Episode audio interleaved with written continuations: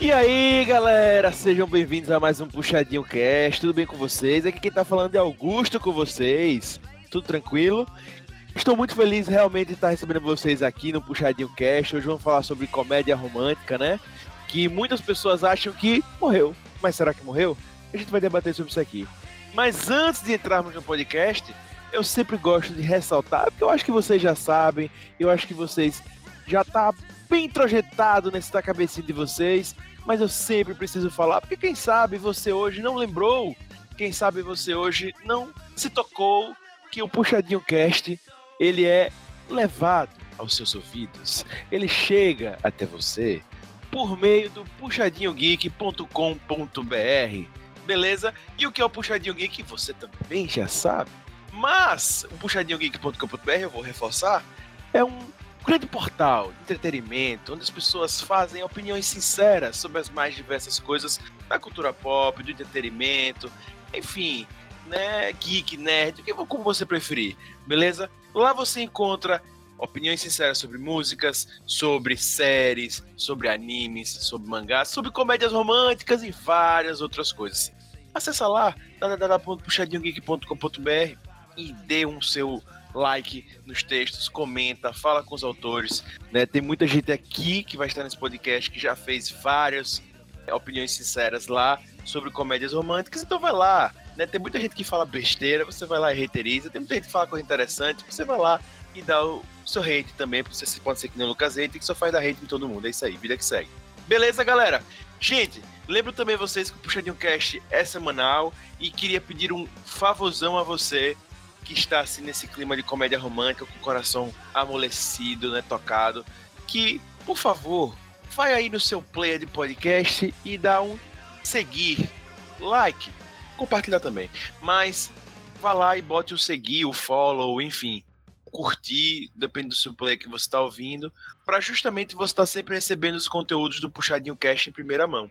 Né? Isso é muito bom para gente e muito bom para você que vai estar tá também ouvindo o vai estar tá sabendo em primeira mão que chegou conteúdo novo do Puxadinho Cast. Beleza? Por fim, gente, quer reitear, quer conversar, quer só mandar um beijo para Gubert?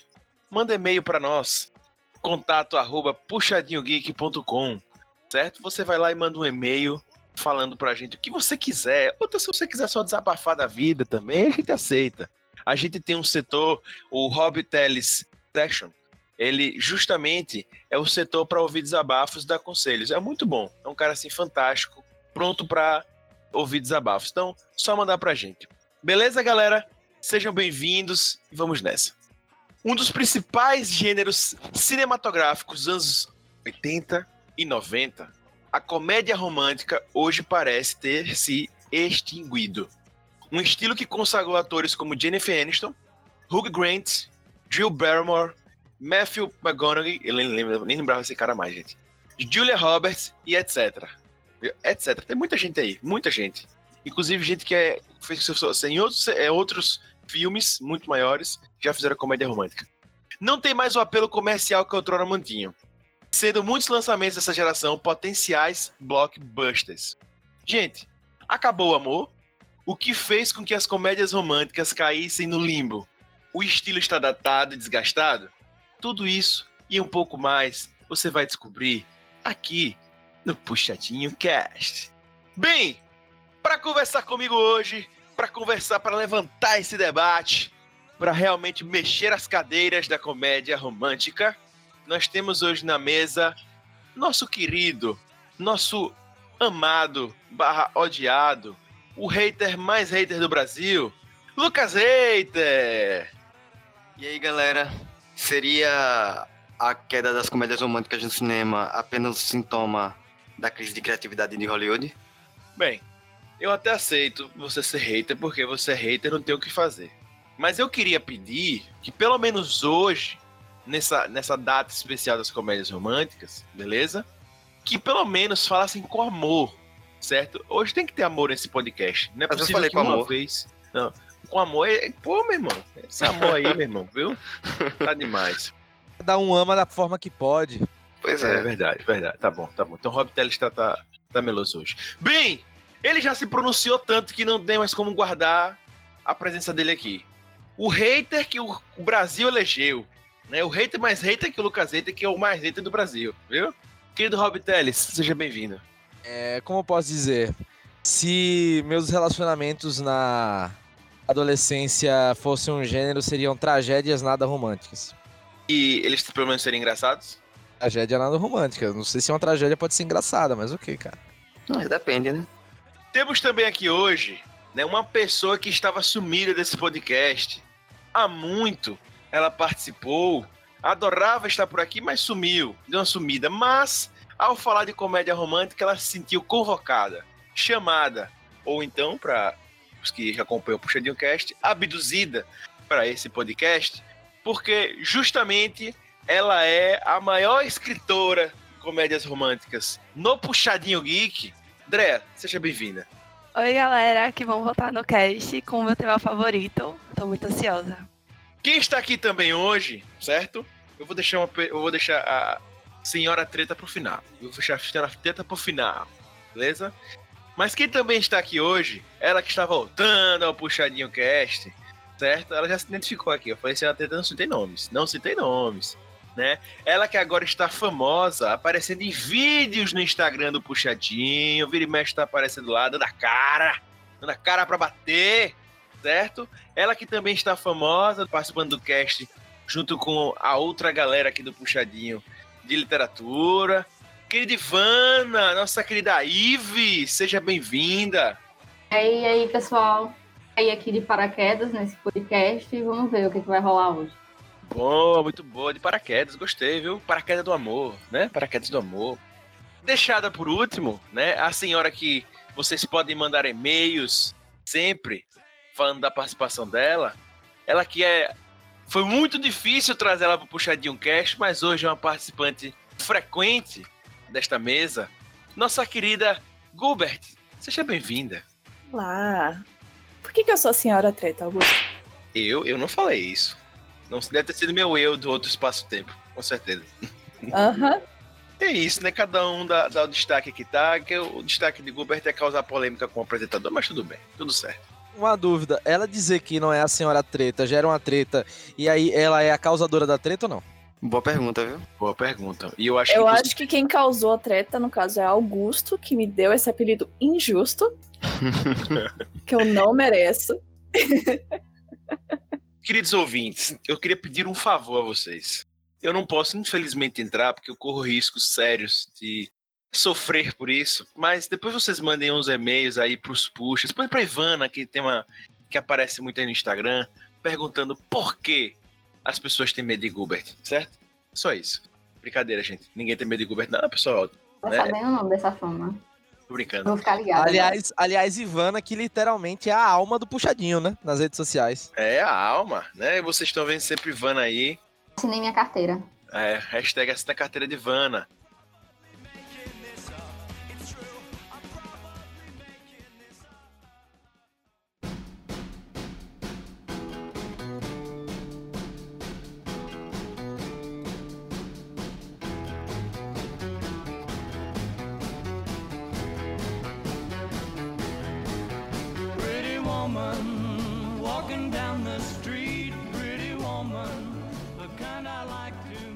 Pra gente começar né, o cast, acho que é nítido para quem chegou até aqui que comédias românticas deram uma, uma pequena sumida da grande mídia do cinema, né? Vamos dizer assim.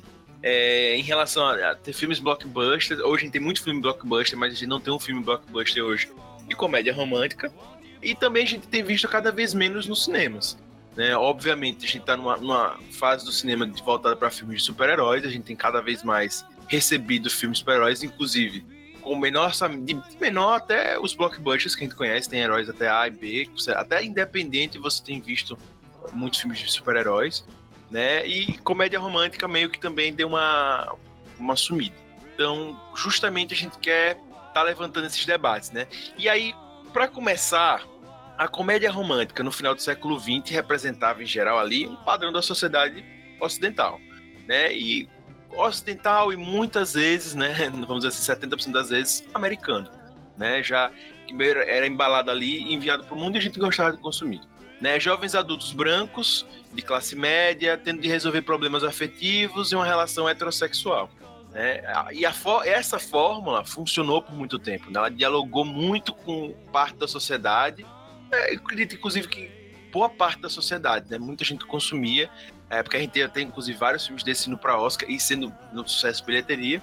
E teve uma visão compreendida entre as pessoas desse padrão. Né? Entretanto, né, ultimamente, com o avanço tecnológico é, informacional, essa proposta de relacionamento está cada vez mais distante da realidade que a gente vive, né, da realidade coletiva que a gente está vivendo hoje.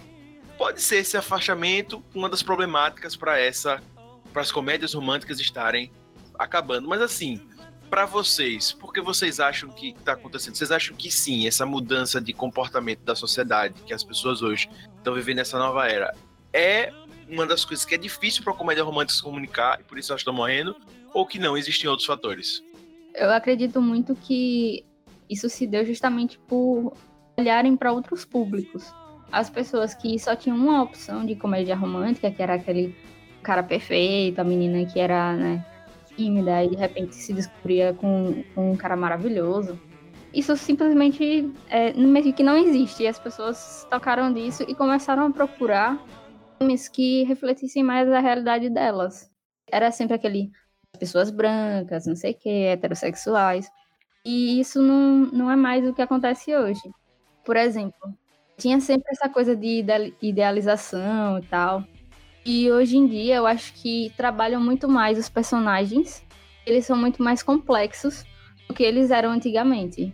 E, Ivana, eu acho também outra coisa, bicho, é como a gente passou, ou na verdade ficou mais claro para muita gente, né? O que é o relacionamento e o que é o amor. Né? Coisa bonita, né? Para falar isso mas que nesses filmes, tipo, dava a impressão, principalmente quando você era uma mulher, no caso retratado, de que para você ter sucesso ou para você se considerar uma pessoa completa, você precisava ter um par. E geralmente nesse caso um par branco, homem, etc. E mid né? Tipo, mais ou menos ali. E assim, eu acho que isso mostra que hoje em dia e, e tudo que a gente acaba para pensar é que necessariamente o amor não é a pedra fundamental, ou esse amor romântico, idílico, né, que a gente imagina, não é o necessário para você viver. As pessoas têm outras objetividades, né, outras vontades, né, sabe, outras satisfações para se tornar completo do que, porra, você ter que amar alguém, entendeu? Nessa coisa do amor é, hollywoodiano, né, essa coisa do amor, história de conto de fadas é que você pode se apaixonar de maneiras diferentes e amar de maneiras diferentes várias pessoas na sua vida. É, inclusive, pegando o que Eve falou, eu até acho, Eve, que é, nos filmes mais os mais tradicionais, assim, da comédia romântica, inclusive, talvez não tanto, mas você pegar outros, eu acho que existe até romances complexos, mas não eram inclusivos. Que, inclusive, na inclusão existem outras complexibilidades também, que eu acho que estava faltando, etc. Mas eu acho que para mim é, é inclusão. Eu acho que comédia romântica também antes não tinha, as pessoas também não se. Antigamente até se viam, porque a gente tinha a, a, a, o lance do, de imaginar, etc e tal, justamente se projetar naquilo, né, mesmo não sendo real, mas depois de um tempo eu acho que todo mundo ficou meio, sabe, frio a isso, né, resistente a isso. Além disso que Ivana falou, é também aquela coisa de depois que você encontra alguém, todos os seus problemas estão resolvidos, a sua vida está perfeita. E a gente sabe que é só o começo. Bem isso. Ou pode ser o começo do problema também, né? Então. Pode ser o começo do problema também. Sei lá, se você encontrar uma pessoa que você gosta, não significa que todos os seus problemas estão resolvidos. Na verdade, você ainda vai ter vários problemas e parecia que a gente não não conseguia se conectar com essas coisas num nível, tipo, isso não parece realista o mundo vai mudando, a gente vai mudando. Isso ficou um pouco para trás. Mas eu ainda acho um certo conforto em assistir comédias românticas dos anos 2000. Como meus pais falaram uma vez para mim, amor não enche barriga. Isso. Seria interessante ver os casais desses filmes anos depois, se eles estão juntos ainda. Sim. Olha, gente, pode surgir aí. Vem depois do Felizes para Sempre, né? Pode surgir aí um novo estilo de filme, né? O, o pós-comédia romântica, né? O tristeza romântica, que pode ser uma tendência a fazer o número 2 de todos os filmes de Já comédia existe, romântica. já existe, concorreu até o Oscar. Augusto, concorreu até o Oscar, pô, Histórias de um Casamento. Não, história de casamento. É verdade, muito bom. É verdade. Lala Land também, Lala Land também. Né? Ó, La La mas a Land é massa demais, que filmão. É, mas é uma história triste, né, amigo? Não é porque. Não é porque Eu não, eu não achei triste, não. Eu não achei triste, não. Não achei triste, não. pô, comparado com a comédia romântica. Se for pensar assim, o, o História do Casamento também não é triste, não. É duas pessoas que não se davam bem. É, é porque continuou, né? É porque, tipo, se terminasse na parte que só tava bem, era comédia romântica. Depois a questão Pois é. antes, né? Mas eles estão fazendo fazer o número 2 de cada um. Pegar, sei lá. Não lembro agora filmes. Pronto, agora me deu branco. Um filme bem, bem meloso, bem meloso. Tá querendo lembrar um bem meloso, assim. Mas. E do John. Pronto! Mas não é comédia. Como perder o homem em 10 dias? Se fosse Porra, continuar. aí! Clássico, clássico. Belíssimo exemplo. Obrigado. É uma bela mulher, pô, também, né? Kate Hudson Ah, do Pretty Woman, porra, com a, é uma Ah. linda mulher. a linda mulher, isso aí. Ficou É. ótimo. É, eu ia citar um, não sei se vocês viram, Casamento Grego, né? Mas enfim. Sim. Porra, também. Casamento grego. Mas enfim. Mas antes de continuar aqui, eu, eu, eu quase ia deixar passando essa informação, né? Quase que, como eu não estou sendo o, o- bom hoje. Que Drea, gente, ela simplesmente fez listas e listas e listas. Ela tá aqui conversando conosco, mas ela fez basicamente uma enciclopédia de todo o conhecimento que ela tem sobre comédias românticas, né? Preciso dizer que no Netflix ela deve faltar o quê? Um ou duas ou nenhuma comédia romântica pra assistir, Drea. Não, ainda faltam algumas, né? Calma. Mas eu já assisti várias. Depende do continente, depende do continente. Ela tá, ela tá iniciando agora o da Antártida, pra... É, vê isso. Então, né, por favor, né, gente, vão recomendando mais, assim, estranhas, diferentes, é, deep web, porque as aqui da, da ponta do iceberg, ela já tá vendo tudo. Então, Drea tá no nível de comédia romântica que documentário sobre a vida sexual dos pinguins ela já tá considerando. Eu apenas sonho em ter esse conhecimento, essa bagagem. é, pois é, muito. Mas enfim, então quando você pega, eu digo isso, pega um casamento grego 2, mostrando o outro lado do casamento, entendeu? Aí, aí é, é, é o texto. Aí não é casamento grego, é separação grega. ai, ai, ai. É o cavalo de Troia, mas enfim. Voltando ao que tinham comentado, né, sobre a representatividade das pessoas na comédia romântica. Eu acho que no passado também a gente via os atores e os filmes como algo que a gente que era assim distante, que não estava presente na nossa realidade, sabe? E o que a gente quer consumir hoje são conteúdos, são filmes, séries que a gente se identifique, que antes a gente admirava só, sabe? Então acho que demorou um pouco para os grandes estúdios que fazem comédias românticas entenderem que a gente não quer admirar, a gente quer se reconhecer. E isso eu acho que refletiu para tipo Netflix, Amazon Prime agora estarem trazendo conteúdos de comédia romântica diferentes e que a gente se sente representado. quero levantar dois pontos para a galera que está ouvindo. Né? Primeiro de tudo, que se vocês forem pesquisar em lixas na internet, se vocês forem dar uma, uma olhada bem, há um- uma, uma confusãozinha, mas a ideia da gente aqui justamente é abordar comédias românticas, né? não filmes românticos, né? Que, né? e nem só comédias também, que às vezes comédias têm o aspecto de pouco, bem pouco, às vezes do romance ali mais escrachado, uma coisa mais assim. né? Então a ideia também da, da, da comédia romântica. E o outro lance que, Andrea falou é, é um dado do Netflix, né? Que cerca de um terço dos seus usuários consome algum conteúdo de romance, dentre eles comédia romântica, né? Então, pro Netflix, mundialmente falando, é muito interessante as comédias românticas porque é um gênero que ainda é muito consumido.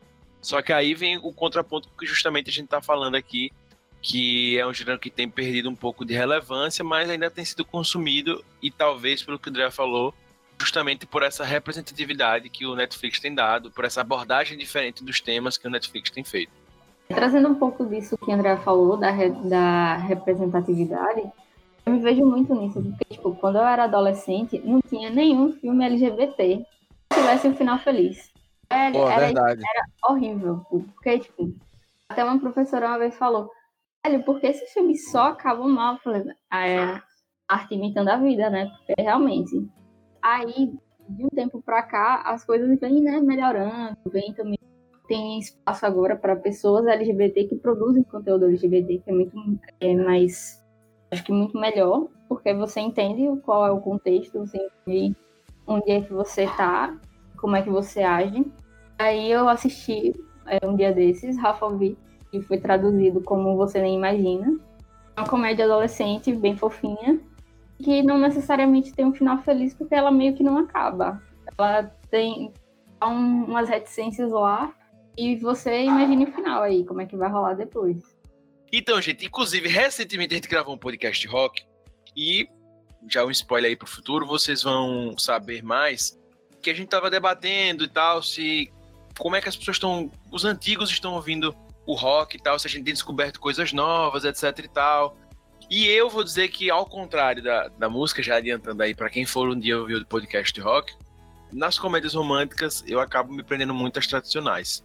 Não sei vocês, mas muito da bagagem que eu tenho em comédia romântica, inclusive, é um, um estilo de filme que eu adoro, mas eu gosto muito nas da. Na verdade, as que eu vi foram as antigas, e as mais novas eu tenho acompanhado muito pouco. É, na verdade, assim, em resumo até, eu tenho acompanhado um pouco comédia romântica em geral, mas as que eu vi foram bem mais nos anos 2000, 90 mesmo. Menor, inclusive. Não sei vocês.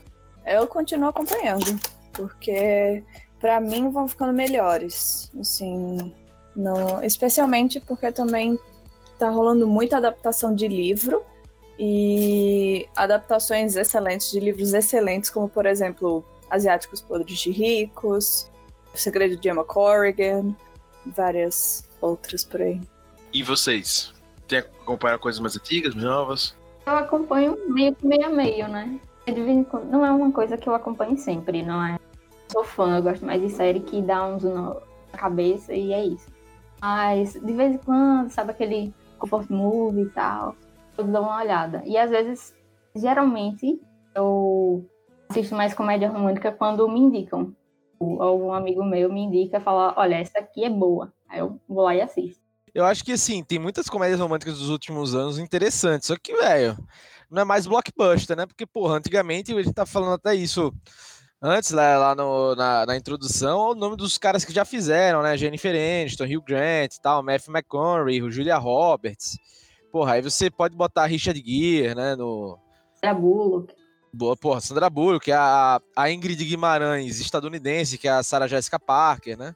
Então, assim, é o que é um gênero maravilhoso de comédia romântica, né?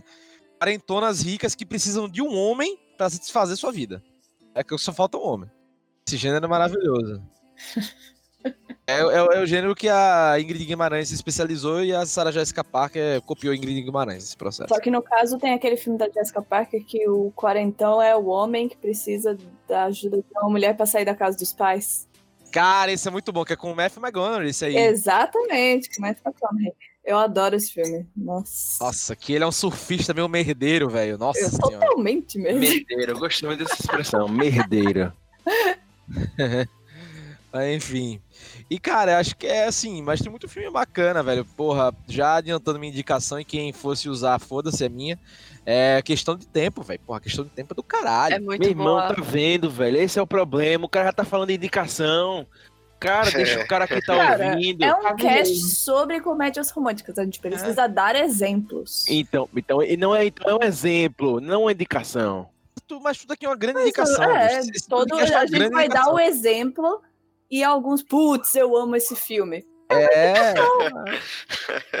tá vendo, Muito gente? A gente tenta transformar esse podcast num podcast sério, mas não tem como. Não podcast com o Rob Teller. É, Lista é no Letterboxd quando sair o cast. Comédias românticas indicadas no cast. Isso aí. Exatamente. Eu gosto disso. Promessas, promessas, viu, gente? Promessas aqui para vocês. Tá você começando a fazer agora já, não se preocupe. Boa.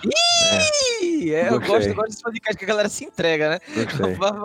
Assina compromisso, é foda. É. Pois é, inclusive tem, um, tem, umas, tem uma resenha aí de um documentário que vai sair para vocês, gente, uma opinião sincera, é. um documentário de rock, é. assim, fantástico. Do, desculpe, documentário sobre metal. Vai ser incrível. Não vou dar spoilers mais não, mas vai ser incrível, viu? Procura lá o Rob é. no site, é isso aí, é nóis. Então, é, galera, falando agora mais da questão mercadológica mesmo, né? Já, já trouxe aqui esse dado do Netflix para vocês, que um texto do público Netflix consome romances de, das mais diversas formas, incluindo muita comédia romântica entre eles. Mas além de, de dessa questão da representatividade, as pessoas não, tá, não estavam se vendo mais naquelas comédias românticas clássicas, né? Só até fazendo uma ponte que quando a gente fala justamente de clássicas, etc., lá de trás também, quando a gente pega, ah, essa comédia romântica mais antiga e tal, é justamente fazendo uma ponte direta também com os grandes estúdios, né? Uma coisa é fato, gente, que a gente tem que ter noção, né? Os estúdios diminuíram drasticamente seu investimento em comédias românticas, né, e tal. Mas enfim, além do problema dessa representação, né, dos casais mais modernos e tal, e saindo daquele padrão americano, levando isso para o cinema, o mercado tá, se modificou, né? Os filmes de comédia romântica custavam antigamente, como eu estava falando aqui justamente, para esses grandes estúdios, 50 a 100 milhões de dólares, em média, que, que na época já não era considerado um blockbuster, mas filmes assim de média produção, né, de, de médio custo de produção. E mas que o grande custo era ali em atores, não necessariamente em detalhes do filme, produção mesmo. Né? Ou seja, não eram filmes necessariamente baratos, mas também não eram né, um Avengers da vida, e que ficavam muito dependentes de grandes astros. Né? De fato, você tem ali os grandes nomes que surgiram muito nessa época que ficaram. E é que é o foda, né, Augusto? Desses grandes astros e tal, é que justamente eram esses grandes astros que tinha, aí você tinha um problema de dinheiro, né? Porra, eram eles que traziam para ver filme, porra, você ia ver o filme da Jennifer Aniston, você nem sabia o nome do filme, velho. Era o filme É, da eu, Jennifer só, eu, Aniston. eu só ia ver porque tem a Jennifer Aniston. Exatamente. Exato.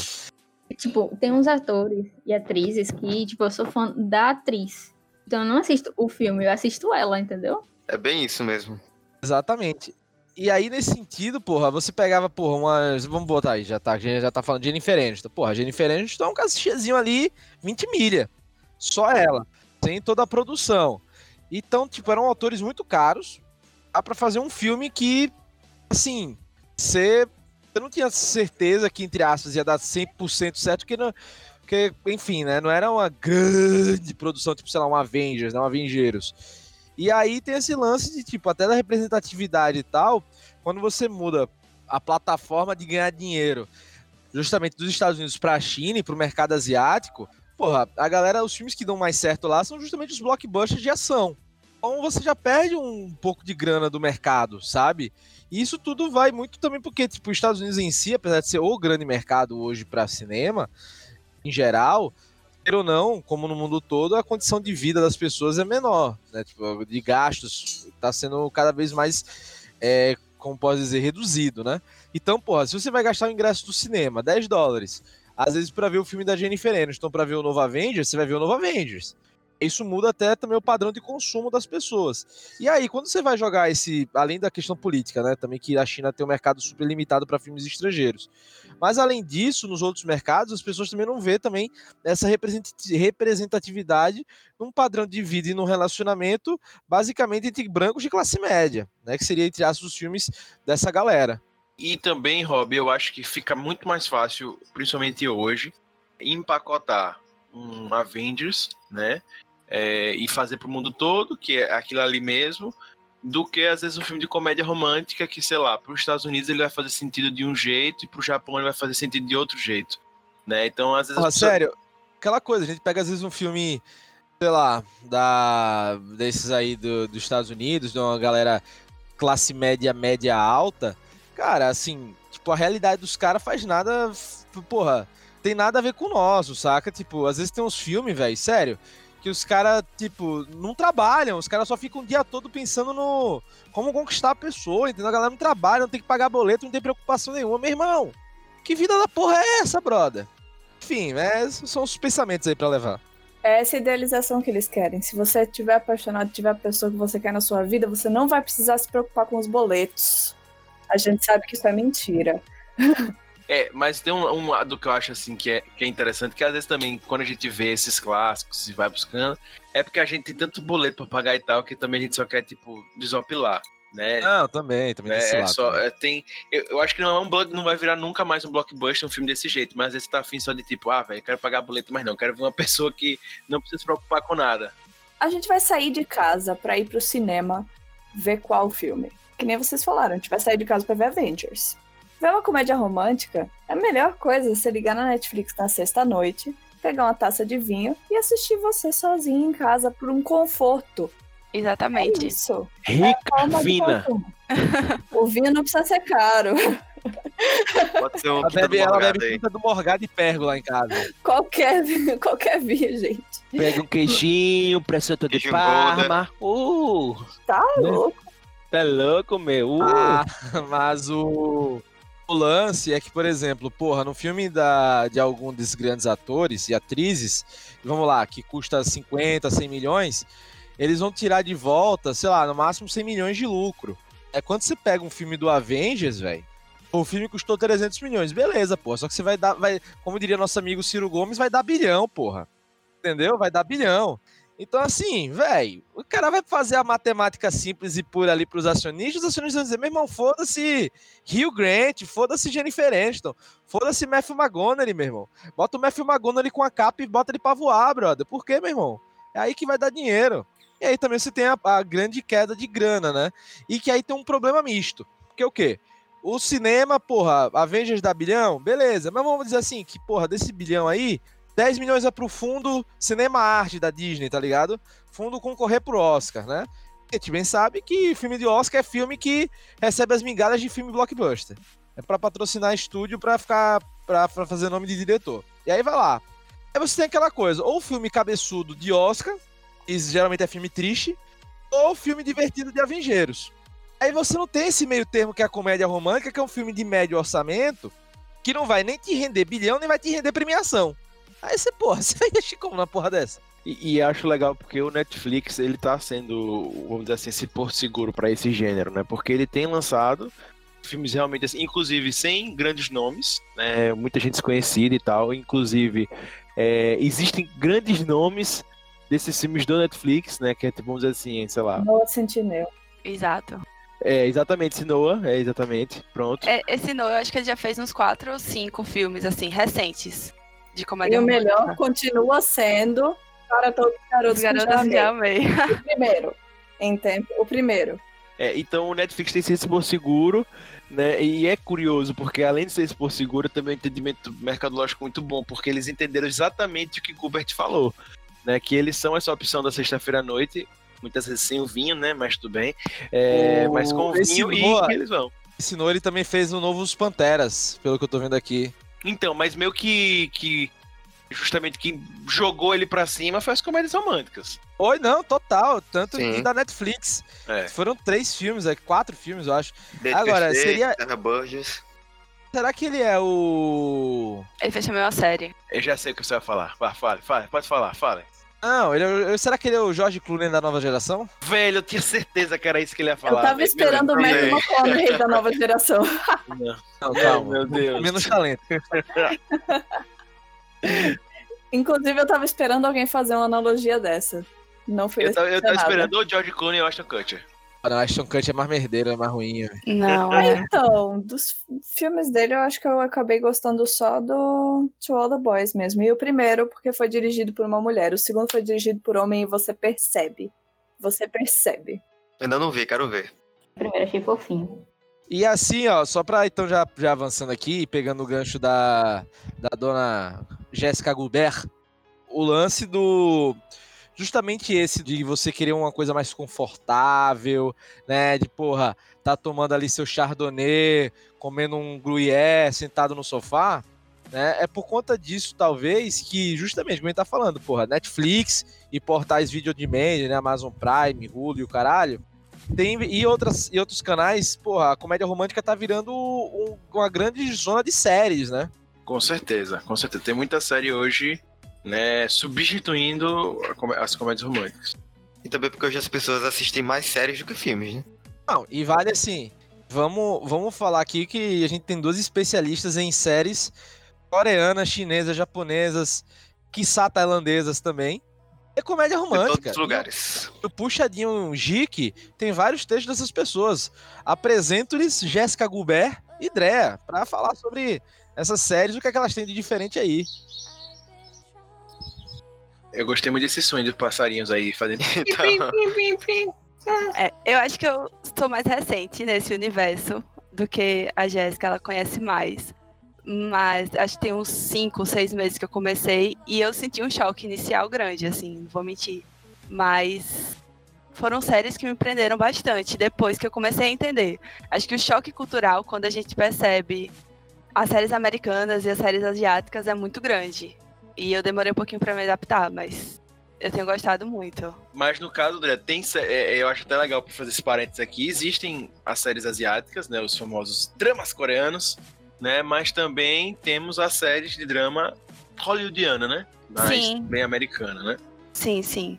Tem uma que eu gosto muito, que na verdade ela é australiana, que eu acho que retrata assim esse amor mais moderno, que é Please Like Me, que é inclusive LGBT, o protagonista, e ele tem meio que um, uma vibezinha girls, e é muito boa também. É, não, eu não sabia que você só assistia há poucos meses. Mas eu também não, não sou tão antiga, não, no universo. Mas tem mais ou menos um ano e meio, eu acho, que eu comecei a ver de fato. Mas tem muito mais tempo que minhas amigas me indicam. E eu não sei, eu não senti um grande choque com cultural assim. Talvez porque eu sou acostumada a assistir anime, então eu não fiquei o tempo todo presa em narrativas americanas. Tenho amigos que não conseguem mais consumir conteúdo com legenda, então eles falam: ah, não vou agora passar a consumir coisa coreana para legenda de novo. Ou não estou acostumado com um estilo narrativo que não é americano ou inglês ou sei lá e acho muito estranho. Eu não senti isso, de verdade. E eu acho, tô achando na quarentena, pelo menos, que o estilo narrativo tá sendo muito mais agradável de consumir do que das produções americanas Netflix média, porque eles têm mais ganchos, eles costumam ter muito mais ganchos, arcos fechados mais curtos. Então, eu gosto de começar a série e saber que eu tenho 16 episódios até acabar.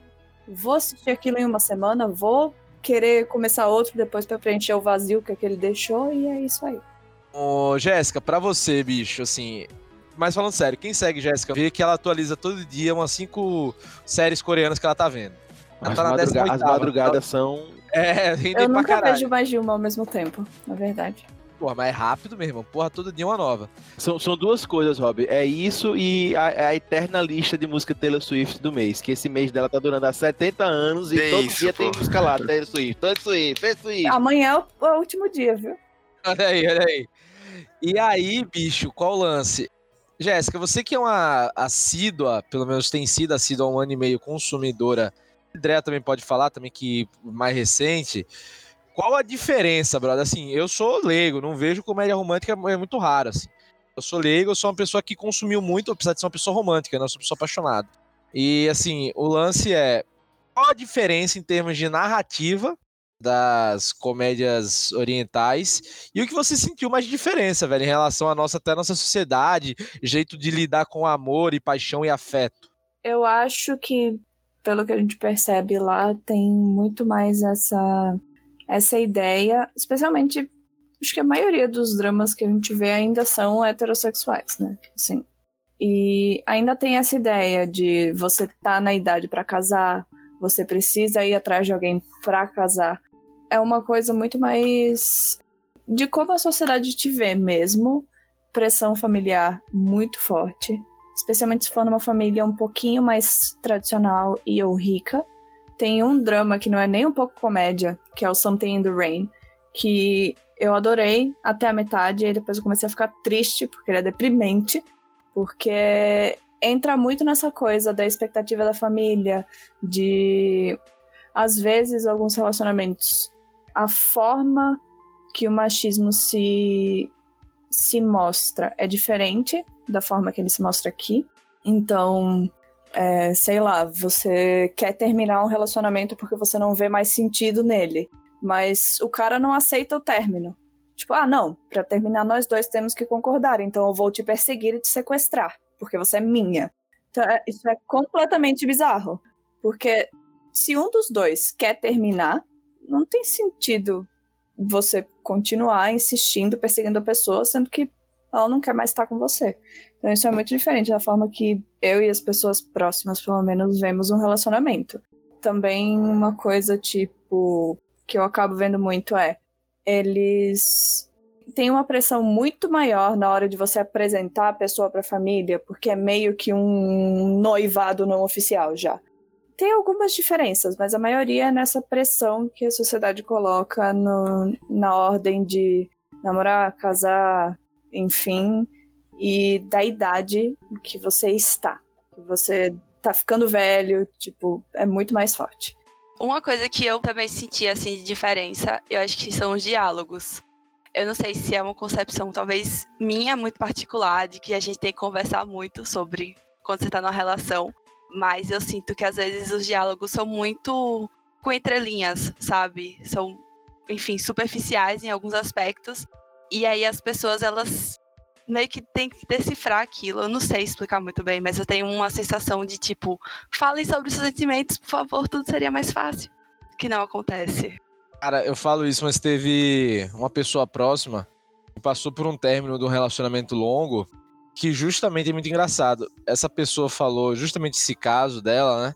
Que um dos problemas é que é tanto ele quanto a outra pessoa que estava no relacionamento, eles não conversavam entre si sobre o próprio relacionamento, sobre os próprios maneiras de afeto entre si, e que isso acabou desgastando muito o relacionamento em si, porque eles não tinham como com quem falar, nem como falar, nem como se entender.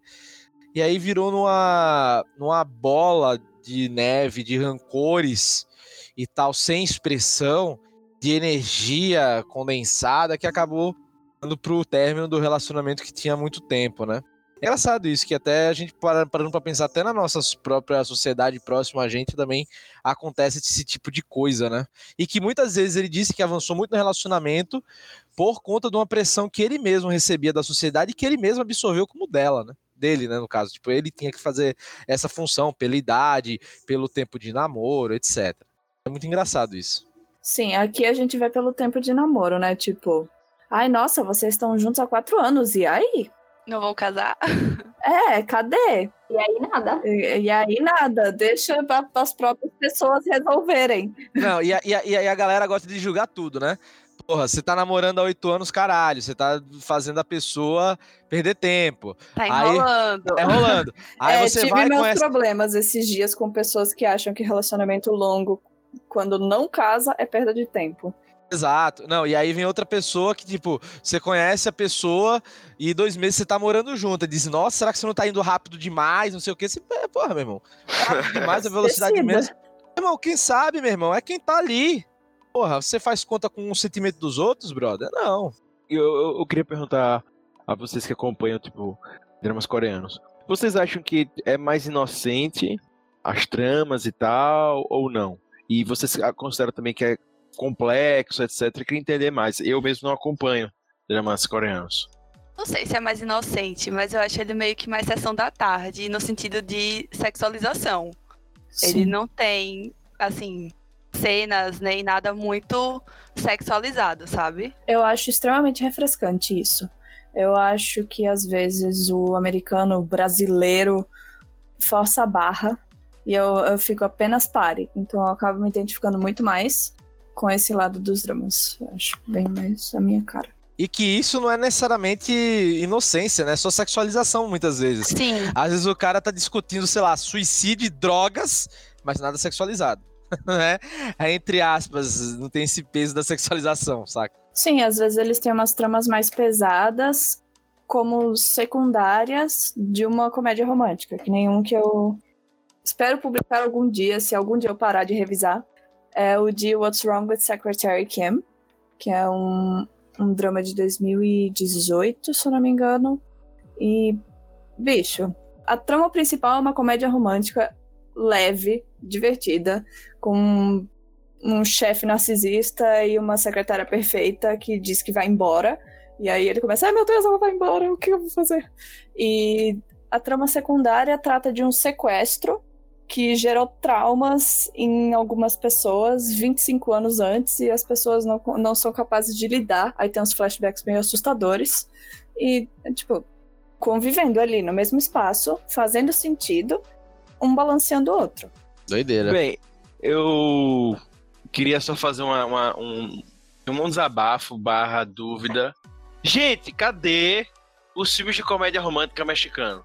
Porque, gente, quem faz novela daquele jeito, como passava na, como passa aí na SBT, com certeza teria muita expertise pra fazer filmes de comédia romântica muito bom e não sei porque não fazem. Fica aí minha revolta. Não, deve, deve fazer. Talvez a eles gente, fazem, a gente a não gente não saiba. recebe. é. Eu vi, eu vi, eu- eles fazem, mas nenhum assim que chega a ter grande impacto. Porra, velho, a gente não recebe filme argentino, porra, que aqui do lado, imagine filme mexicano, velho. Não, mas por Ah, exemplo, ah. os, dramas, os dramas coreanos a gente não recebe, mas tem feito muito impacto. É diferente, entendeu? Não é porque a gente não recebe que não faz impacto. Feito impacto porque tá na Netflix, porque tá no. não, mesmo no os que não estão na. Netflix, inclusive os, os, os incríveis, os que estão feito muito sucesso, não estão na Netflix. Alguns, alguns estão, mas a maioria se encontra no Viki. Mas, sei lá, é uma onda É, que velho, aos poucos. coloca a Coreia em si como potência É, no entretenimento agora. Nos, que vem dos últimos, talvez, cinco anos, talvez um pouco mais. Que aí vem o- a explosão do K-pop, depois do Psy, depois do BTS, enfim, e a explosão dos filmes. Que nem chegar, porra, sei lá, comédia romântica alemã. É, e a gente não tá nem aí pra cinema alemão, pô. Ninguém Exatamente. vê filme. Não chega e a gente também eu não estou especificando aqui das mexicanas. Que as, que as, a, É, mas os mexicano dramas da novela mexicana. Cast de comédia romântica, parte 2, eu quero que você traga bagagem de comédias é, mexicanas. Eu cheguei a olhar algumas e tal, mas nenhum, nenhum assim é tão. Mas, É as, mas as novelas mexicanas que chegavam aqui eram as novelas dos anos 90 e 80 e a gente só conheceu porque o SBT passava. Ainda fosse tem. SBT, Ainda tem novas no SBT? Ah, não, esse é o lance, acho que não, não tem. Aí, pô, aí os caras tão requentando até hoje usurpadora, velho. Sério, velho. Saca? Então, então, Esmeralda. Esmeralda, então assim, os caras, os caras não, Não, pô, tem compraram mais... novela nova no SBT. Tem sim, aí rápido tá eles falando mal. Ah, rapaz. Tem uma comédia romântica que eu escrevi puxadinho já tem um tempo, que era mexicana. Mas assim, eu acho que foi uma dentre em várias, que acho que o nome é Escola de Solteiras. Inclusive, tem o carinha que faz RBD. no elenco. Exato. O carinha que faz RBD, esse, esse tem coitado. Eu não lembro o nome dele. Mas você entendeu, velho? Tipo, é muito. É muito complicado você. é, é, tipo, eu entendo até que, tipo, porra, e que aí a gente encontra um problema. Por que a gente não recebe mais esse tipo de comédia, tá? E Por que esse tipo de, de coisas mexicanas que fizeram tanto sucesso aqui no Brasil por muito tempo, porque não chegam mais, né, e tal. Né? Eu, não, eu não acredito que seja por falta de qualidade, acho que é por falta de distribuição. Porque, porra, por exemplo, a gente respira Chaves até hoje, velho. Saca? E Chaves. Chaves é muito novinho. bom, velho.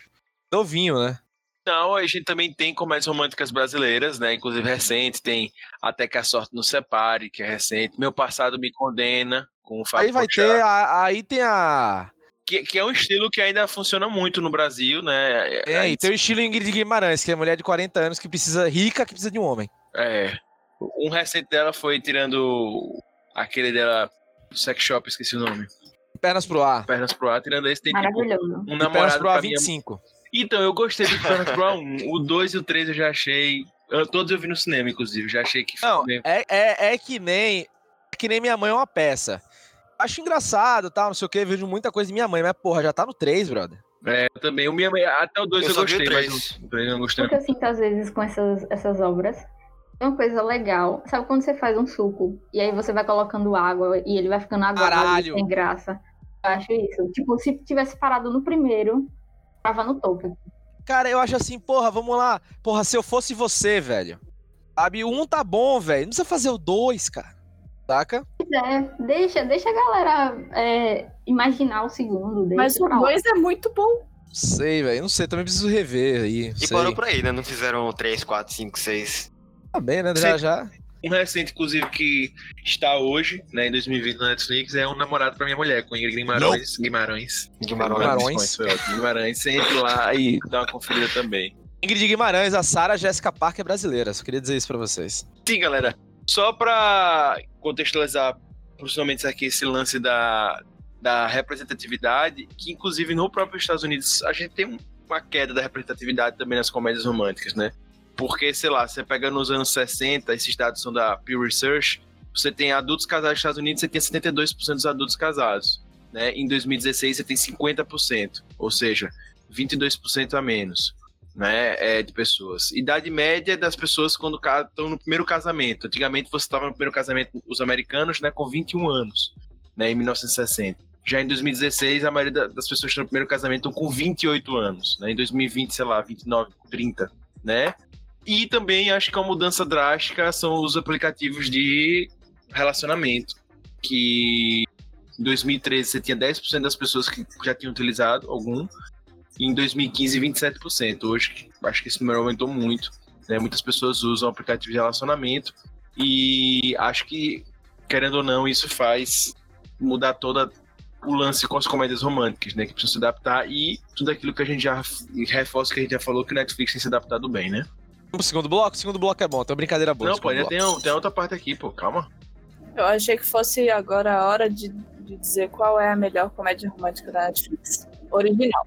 Eu tenho um comentário sobre isso que o Augusto falou dos casamentos e tal. Vê também no na parte dos das construtoras, né? Que os apartamentos hoje são bem menores para o cara solteiro ou a mu- mulher solteira, né? As pessoas estão casando bem menos hoje em dia.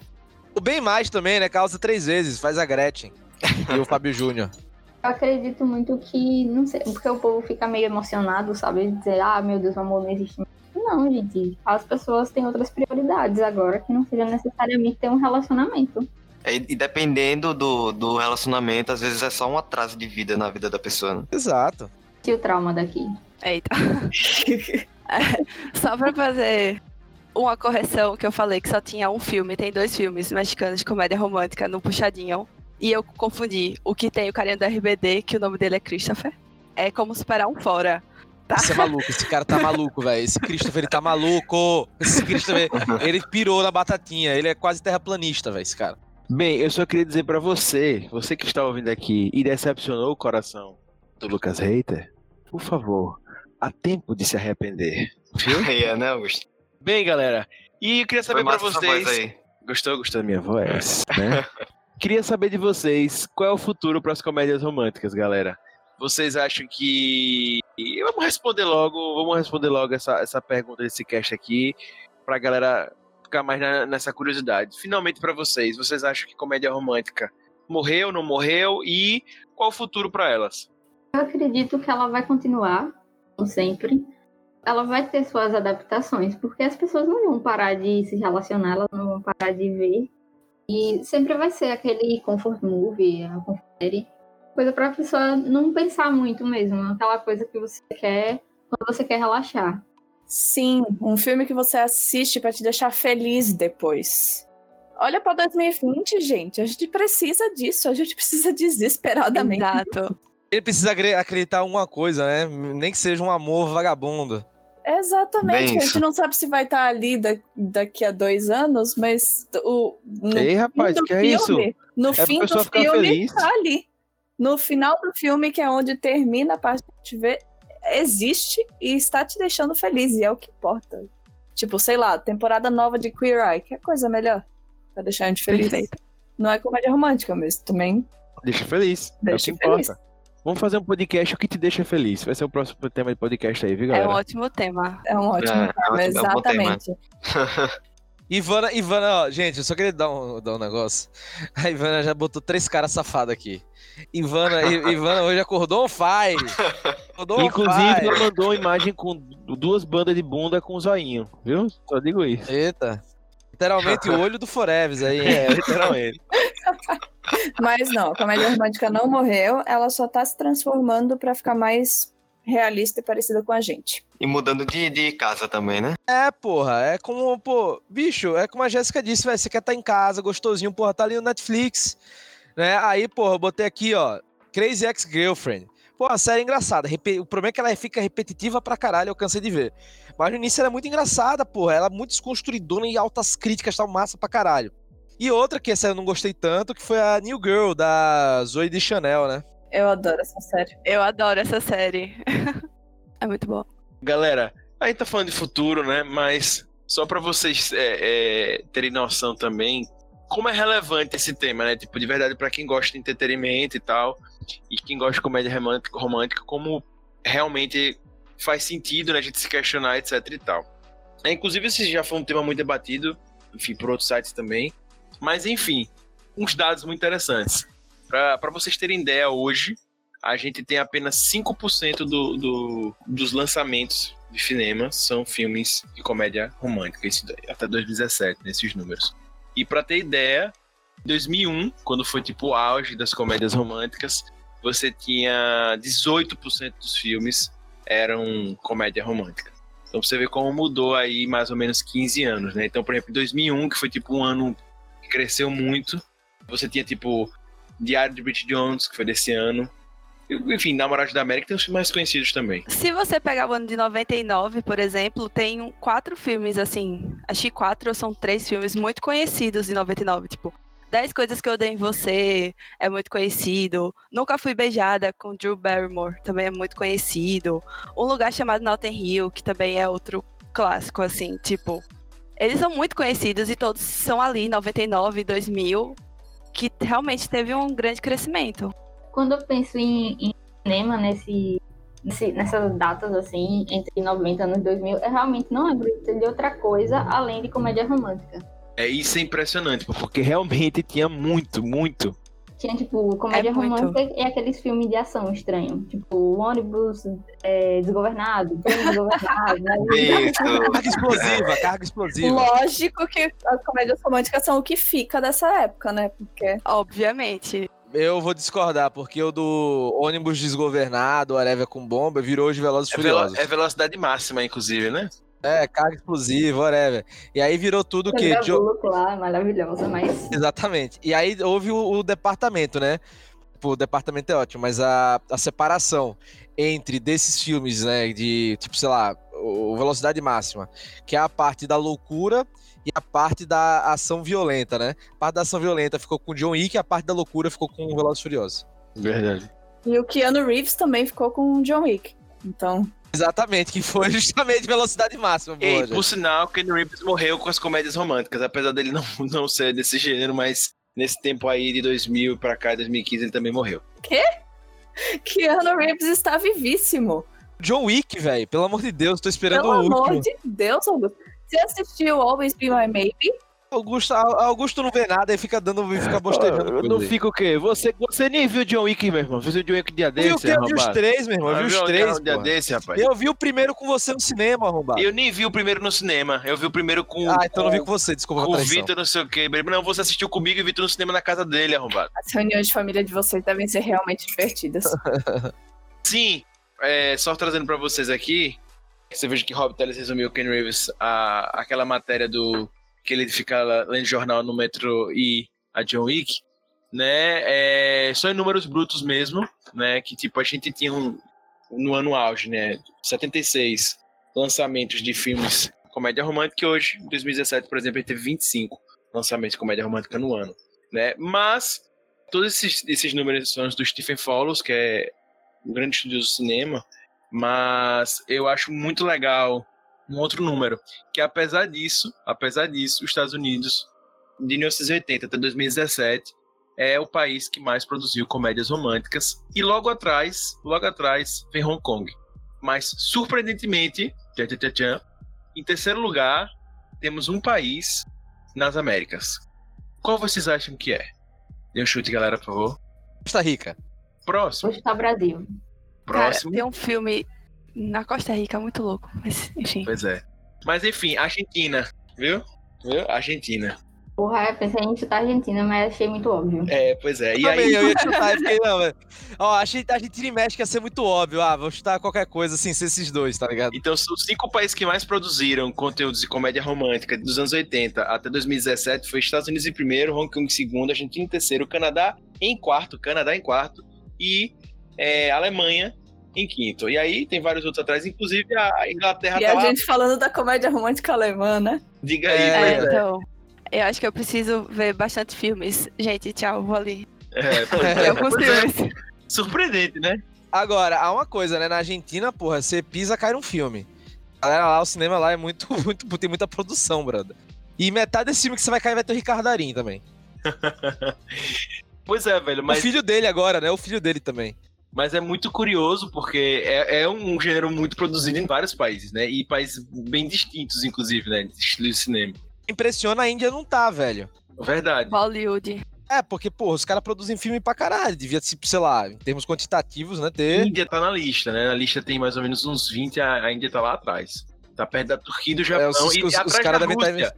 Está atrás da Rússia. Mas tem que considerar que, Que, é aí, dos quem, anos disse, 80. quem, disse, quem disse que os russos não amam? Olha aí, ó. Pois é, mas tem que considerar que é dos anos 80 2017, né? Então, tipo, nos anos 80, muita gente bombou que não deve bombar mais hoje em dia, né? É, e aí tem também. Isso é produção de comédia romântica, né? Isso. Será que eles estão contando todos os musicais de Bollywood como comédias românticas? Mas aí pode ter musical com ação, né, Jéssica? Me lembro quando eu tava na, na Argentina, eles estavam recebendo muito filme na época indiano. Era muito filme de Trazendo números ação. pra vocês ao vivo, viu? A Índia, por exemplo, cresceu muito em termos de, de produção. Ela saiu, por exemplo, nos anos 2022 para agora, em 2017, 35% dos seus filmes são comédia romântica. Ainda existe amor na Índia. Pois é, Nossa, Índia. gente, lembrei de um nicho ali do começo de- dos anos 2010.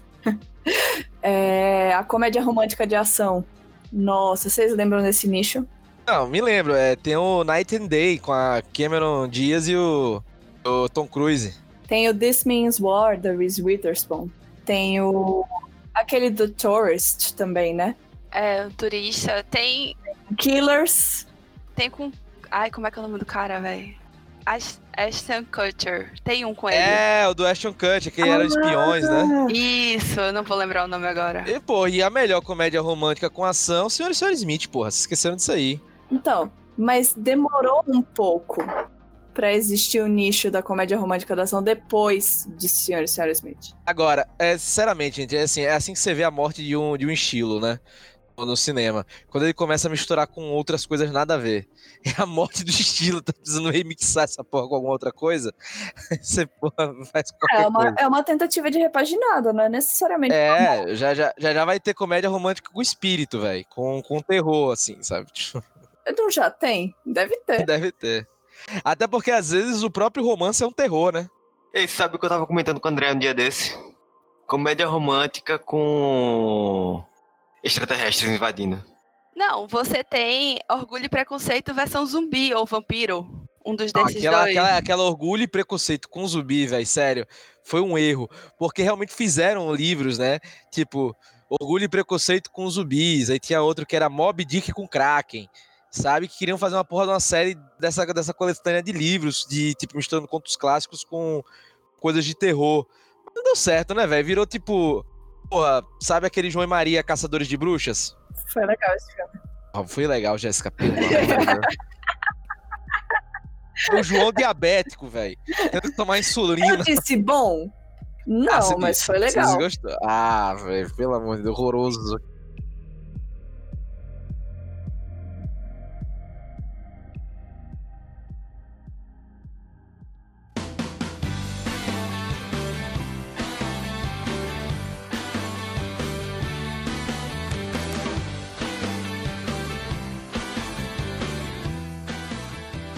Queria saber de vocês, quais são pra vocês os maiores atores e atrizes da comédia rom- romântica? E se vocês gostam de algum especificamente, que vocês dissessem assim, ah, eu gosto muito desse, pra mim esse é o maior, mas as grandes referências são esses daqui. E aí? A Jennifer Aniston é a maior. Mas, cara, vocês podem falar aí, mas a maior de todas é Julia Roberts. Hoje tá bem espalhado, na verdade, eu acho. Não saberia dizer uma pessoa. Gente, a maior é Jennifer Lopes, acabou. Também. A sogra. Ela fez um filme maravilhoso, A Sogra. Ela fez um recente na Amazon Prime que é muito bom. Second Act. Exatamente. Olha aí. Eu gosto muito de Anne Hathaway. Assim, ela é mais recente, mas eu É, gosto Anne muito. Hathaway, fantástica. Porra, aí ó, a gente falou, falou, falou, ninguém citou Diário de uma Princesa, porra. Vocês estão de vacilo Exato. aí. Bom, eu falei de adaptações literárias, mas também. Meg Cabot tá xingando vocês agora. Inclusive, Diário de uma Princesa, eu acho que é o primeiro grande filme, inclusive, da Anne Hathaway. É o primeiro grande filme da Anne Hathaway. Mas ela tem várias comédias românticas, várias, né? Várias. Tem, tem. Alguma que eu quero levantar aqui. Emma Stone. Pô, Muito Emma. Stone, É pronto. pronto. Eu acho que ela é uma grande referência atual, inclusive, comédia romântica. Sim. Cameron Dias. Cameron Diaz, mas Cameron Diaz também acho que é mais anos 2000, mas também Cameron É, Diaz mas, é, mas, porra, quem vai ficar com Mary, porra, filmão do cara. Nossa, esse filme é foda. é, eu acho que inclusive Emma Stone pra mim ela é, eu acho, né, eu não sou, como eu disse, de comédia romântica atual, eu não sou grande referência desse tema aí, mas eu acho que Emma Stone tá pra Jennifer Aniston nos anos 2000, comédia romântica agora. fez muito sucesso, tá, tá realmente bombando, etc e tal. É, É, eu curto muito a Reese Witherspoon. Acho que, pra mim, se tiver que escolher uma favorita, eu diria a Reese Witherspoon. Kate Hudson, velho, vocês esqueceram, pô. Não, não tem como esquecer Kate Hudson. Vocês não estavam citando aí. Assim, o que eu acho legal na Reese, volta aí, Jéssica, falando sobre o nome dela, é que ela também é produtora, né? Então ela começou agora também a buscar investimentos para filmes que ela acha interessante, com mulheres como protagonistas, que talvez em outros momentos da comédia romântica não tivessem esse mesmo destaque. Sim. E a Reese faz tudo literalmente. Tem Kate Winslet, né, também. E pra mim, por incrível que pareça, assim, eu, eu- como eu disse, eu, já, eu consumi muito comédia romântica e um cara que eu sou fascinado, assim, pra mim é um ator fantástico.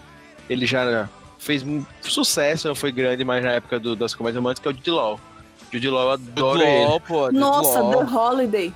The Holiday, exatamente, The Holiday, adoro Putz, The The Holiday. Holiday é muito bom. Pois é, é um filme que a galera critica muito, a galera não gosta, mas eu gosto muito de The Holiday. Ah, Nancy Myers, né? Não tem como Nancy Myers errar.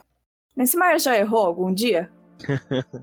Rapaz, é- The Holidays é bem criticado, mas enfim, eu gosto. Mas ele é muito bom. É muito massa. Agora, eu tô olhando aqui os últimos. Os últimos filmes de comédia romântica que eu vi, olhando no Letterboxd. 90% é adaptação literária e produção original Netflix. É, o meu também, a maioria é Netflix. É, Can You Keep a Secret? Crazy Rich Asians. é, Cinderella Pop, gente. Cinderella Pop, É com Maísa, né? com Maísa. É grande nome da comédia romântica brasileira aí. Exato. Maísa e, e Larissa Manoela finalmente se ergueram como as princesas teen que merecem ser. Eu acho que o, o filme de Larissa Manoela é modo avião, né? Acho Modo que é isso, avião. não. Modo avião. Mas aí, e aí vai, velho. Porra, Sarah Jessica Parker com Sex and the City, né? Como série também, enfim. Sarah Jessica Parker, que a senha dela era Love, né? No, no Sex and the City. As coisas dela. Ah, tá. É, Quer mais amor que isso, porra? Bem, Aqui é. Eu queria que vocês cravassem, pra vocês escolherem um ator ou atriz de comédia romântica que marcou vocês, que vocês dizem assim, gente, olha esse cara aí, olha essa, é, é, essa mina aí que vale a pena. Ator um só. e atriz. Ator e um atriz. só. Não, Não, um não só. os dois. Ou- Bora dois, bora dois. Pra. Diz aí. Eu vou na Anne Hathaway. Tem Tem Hathaway, referências de ator. tem referência de ator, beleza. Eu tenho uma dúvida, mas vocês querem, tipo, um ator que já fez muito sucesso ou um ator recente? Não, que acho Pra que você, vai... que você acha legal pra galera Seu coração, seguir. seu é, coração. galera vai lá, vai lá, vai nessa, entendeu? Eu tava procurando o nome dela, porque eu não lembro. É Rebel Wilson. Ela fez. Nada ela romântico. é mega romântico. Eu indiquei ela porque eu gosto muito da visão que ela tem. Ela fez um outro filme também de comédia romântica e eu acho que ela, assim, quebra alguns paradigmas quando a gente pensa nesse gênero. E acho que tem potencial. E masculino? Pode ser sul-coreano, porque aí eu Pode. tenho problema com crushes nesse momento, que eu não tô sabendo lidar. Meu Deus, é você e Gilbert, mas vá. É, inclusive eu vou indicar uma pessoa que eu acho que Gilbert também gosta. E agora, pra falar o nome sul-coreano, Bota no Google. Isso, procura a pronúncia do Google e reproduz. Jang Hae Lin In. Tá, Acho você que é falou isso. justamente de quem eu queria que você falasse. Do Jun Hein. Pois bem. É, não, eu, eu tô no momento da vida em que eu quero assistir tudo que Jun Hein já fez e já vai fazer na vida. Então, Jun Hein, quem eu vou acompanhar nos próximos meses, pelo menos, só vou falar dele. E atriz, putz, da nova geração? É, é o Jonathan da nova geração, pode ser. Eu não sei, gente. Eu acho que eu diria até a própria. Até a própria Emma Stone que eu citei antes. Quem, quem eu acompanhava muito na era de ouro dos anos 2000 das, das rom-coms era a Reese, a Catherine Heigl e a Kate Gilbert Hudson. é uma Gilbert, você está detonando a pauta. Ela tá contextualizando. É, só que hoje em dia eu acho que eu colocaria o, o Rein e a Emma Stone. Boa, boa. Eu vou ficar com o Jude Law, que eu sou fã dele, adoro. Pra mim, filmes com eles me, me tocam. É, mas eu fico em dúvida entre Anne Hathaway e Emma Stone. Mas É, apesar de eu super ser fã dela, eu vou de Emma Stone, porque atualmente tenho gostado muito dos trabalhos dela. Querido Rob Teles, Cara, eu vou citar um que você ninguém falou e posso ser julgado, desculpa, gente, mas marcou minha infância. Ryan Reynolds, na, na sua fase de comédia romântica tosca. Cara, Tem seu valor, vai. Baixo, mas tem seu valor. Ué, Ryan Reynolds fez a proposta, gente. Do que vocês estão reclamando? É um filmão. não, eu não tô dizendo como ator, não. É que tem uns filmes meio merdeiro mesmo dele. Meio Não, não, punk, não, assim. nunca, nunca nem ouvi falar. Nunca critiquei, né? Nunca critiquei. Eu vou jogar a bomba, mas Lucas não gostou de a proposta. Não, eu A gostei. Lucas é. Eu gostei, só não achei isso Mas tudo. ele é o maior hater do Brasil. É que Ryan Reynolds se queimou muito fazendo Blade 3, né, velho? E, e X-Men. Mas sim, e, e diga aí, Rob. É, Ryan Reynolds, cara. E, cara, tem a Kate Hudson, mas a Kate Hudson é muito chovendo molhado, né, bicho? Porra, chover aí. Pô, Zoe de Chanel também é chovendo molhado, né, porra? É foda. 500 dias com ela. 500 dias com ela é comédia romântica ou não? Não, é deprimente. Não, não é deprimente. Eu, Eu, acho, acho que é um que, filme que, co- que lava a alma. Lava a alma. eu acho que colocam como comédia romântica, mas eu também não assistiria como. É, cara, eu vou... Fala aí que marcou sua alma, velho. Pô, aqui marcou minha alma, cara. Pronto, eu vou de Ryan Reynolds. Eu vou de Julia Roberts, cara. Não tem como fugir, velho. Ela é a matrona do, da comédia romântica, velho. Não tem como, assim, a gigantesca da, dessa. Esse métier cinematográfico. Beleza. Querido Reiter, Cara, no meu top of mind aqui, de ator e atriz de comédia romântica, vai ser Ashton Kutcher e Jennifer Aniston. Pois é, ninguém citou Ryan Gosling, não é que também se destacou muito nesse. Pô, mas tem muitos Ryans, você espera o quê? É. eu acho que o Ryan Gosling ele se destacou mais na comédia dramática. Na comédia dramática, não. No romance dramático do que no- na comédia romântica. Não, mas eles têm, pô, mas ele tem um bocado de comédia romântica. Esse- Eu só me lembro um dele, que é com a Emma Stone também, com o Steve Carell, aquele lá. que Crazy é Stupid. Love. Esse. É só esse, o resto. Como é que é o nome em português? Acho que é Amor a Toda Prova. Isso. Isso. Exatamente. Mas ele, inclusive, cresceu nisso aí, pô. Ele tem outros. Tem... Isso não, pô, isso aí já tava grande, porra. Ele cresceu, foi no Drive, Nicolas Drive. Drive ele, ele fez também, Drive. Drive é romântico, Augusto? É comédia romântica onde, Augusto? Tá falando comédia romântica, não é, não é filme que ele pega e mata a pessoa, não. Não, tô falando que ele já tava, que ele já, tá- esse filme foi nessa época aí, né? Mas enfim. É, tem um monte de Ryan, tem um monte de Cris. A gente não pode, assim, né? É, Todos eles é são verdade. brancos loiros hollywoodianos. A gente tem que deixar. É, Ryan Gosling é muito a cara de Hollywood, pô. E tem questionamento sobre a capacidade de interpretação do Ryan Gosling, viu? Algo que a gente Ah, pode gosto. levantar num cast. Eu gosto, eu gosto. Que ele, é, é que nem, é que nem outro ator que a galera fala muito, mas que eu acho que ele é muito limitado, é o Timothée Chalamet. É, eu acho que o Timothée Chalamet, ele faz o Timothée Chalamet todo filme, velho. Vem uns três filmes com ele, faz a mesma bosta de cara. É verdade, é a mesma cara mesmo, todo filme. É aquele cara do Chame pelo seu nome, né? Isso, é. Caguei pra esse filme também. Mas ele faz o mesmo papel de aborrecente, chato, bom vivan em todo filme, brother. Adoráveis Mulheres, ele tá fazendo a mesma coisa. Ó, Adoráveis Mulheres, ele tá fazendo isso. No filme O Rei, que é na Inglaterra medieval, ele tá fazendo isso. Ô, me chame pelo seu nome, não um nego chato pra caralho lá. Tá fazendo a mesma coisa. Porra, velho. Só sabe fazer isso, porra. Gente, a gente não citou a maior comédia romântica, adaptação literária da história. Scott Pilgrim. Uma comédia romântica é muito forte, hein, Olha, gente? é uma tá- comédia e Tem o romance. objetivo é ele, é ele ficar com a, com a Ramona Flowers. Ele faz tudo isso motivado pelo romance. Então, é uma comédia romântica. Ah, se for assim, clique, pra mim também é comédia romântica. Bota aí Adam Sandler também, o maior nome da, da, da comédia romântica aí.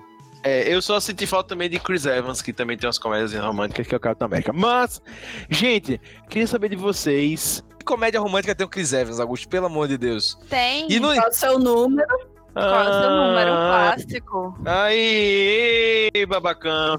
Pensei que você ia ele, Acho que falar... ele nasceu Capitão América, já nasceu com o escudinho na Pensei mão. que você ia você falar- acha? Eu Pelo pensei que você ia amor fa- de Deus, me respeita. Acompanha o Chris Evans desde, sei lá, nota máxima. Você não acompanha nada, esse é o problema. Você não vê, só vê filme de herói e vem falar alguma coisa aqui, Vocês viu? lembram The Nanny Diaries? Not Another Teen Movie. Esse aí eu me lembro, que ele tá justamente com a banana no Forever. É uma maravilha essa cena. É, o Chris Evans eu só lembro do Tocha Humana mesmo. Antes de. É, pense no cara que subiu na carreira, viu? Pra Esse, ser herói. esse subiu na carreira, viu? Porque puta que pariu, já fez filme merda, coitado. Pois é. Inclusive, certo? Inclusive, vou deixar aqui um dever de casa aí pra vocês, certo?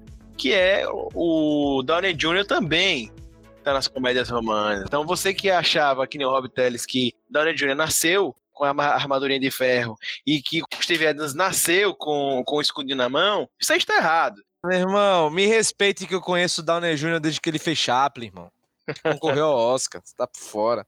Gente, então eu queria saber bem rápido para vocês. Se fosse pra gente desenvolver a fórmula perfeita das comédias românticas, puxadinho geek. Vamos fazer agora, vou fazer aqueles e-books. Aprenda agora como fazer a sua comédia romântica. Ah, pronto. Qual seria a forma para vocês perfeita hoje pra ser feita a comédia romântica? Cara, eu, eu, tenho, eu tenho uma ideia. Eu tenho ideia. Bota o Timothée Chalamet, que ele é, que ele é jovem. Menino Pronto, jovem. ele, adora- ele pegou o Timothée Chalamet agora, pronto. Não, é que eu acho ele, eu acho ele forçado, um ator limitado, mas ele, ele dá público. É da público. Tem uma galera indie que gosta dele. Tipo, vou jogar também. Eu acho também a Zoe Deschanel limitada, tá? Como atriz. Eu acho que ele é a Zoe Deschanel masculina. Gente, que tal a gente botar o Michael B. Jordan numa comédia romântica?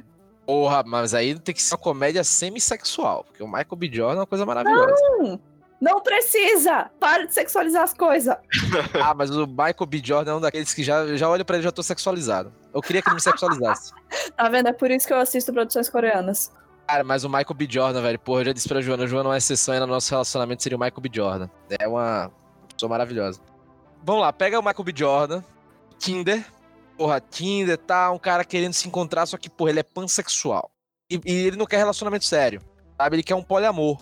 E dá pra fazer altas confusões, ele vai sair com a mina, Confusões, cara. amigos! Já Não. transformamos a comédia romântica na sessão da tarde. Gostei, gostei. Mas é, porque aí, porra, dá pra você fazer um triângulo amoroso. Ele sai com o cara, ele sai com a mina, só que o cara e a mina também saem entre si, e ele pensa que ele tem que ficar fingindo com outros, outros também estão se fingindo entre si. Quando você vê, é um poliamor sem compromisso, em que todos se amam. Coisa gostosa. E dá pra fazer altas sensações comédias aí, Meu Deus. pensar relações humanas. Eu, eu já prefiro o trope enemies to lovers, então as pessoas se odeiam tal qual em A Verdade Nua e Crua. E Olha a Ivana aí, olha a Ivana aí, gente, pera aí. adendo, façam um adendo. Eu dei a ideia aqui do Michael B. Jordan, poliamor no Tinder. Uma personagem do cast botou assim, carinha de olho no Foreves, e botou assim, já passei por isso. Não recomendo. É, é, é difícil administrar. O resumo dessa parte é: nós não sabemos fazer uma comédia romântica. É isso aí. Eu tenho uma sugestão. Eu é, acho Débora, que... você tem que falar. Você que pode ser diretor aí. Exatamente, Né, vocês, ouviram, Ivana, não, ou- ouviram, desculpe. não ouviram eu e Drea, que é quem de fato, né? Manda, manda. Tá deixando pro final pra fechar com chave de ouro. Então vamos lá. Se vocês fossem dirigir a vida de Ivana, como é que seria? Ô, desculpe, galera. Pode falar. Ops. então, eu não encontrei ainda. Eu acho que seria muito legal se tivesse uma junção um pouquinho da comédia romântica americana e asiática. Eu acho que, sei lá, um personagem, uma a mulher, enfim, de um dos lugares, o cara do outro, ou então pode ser dois caras, duas mulheres, enfim. Mas acho que para ter esse choque, sabe? De, do estilo da comédia romântica americana e do estilo asiático, eu acho que ia ser interessante.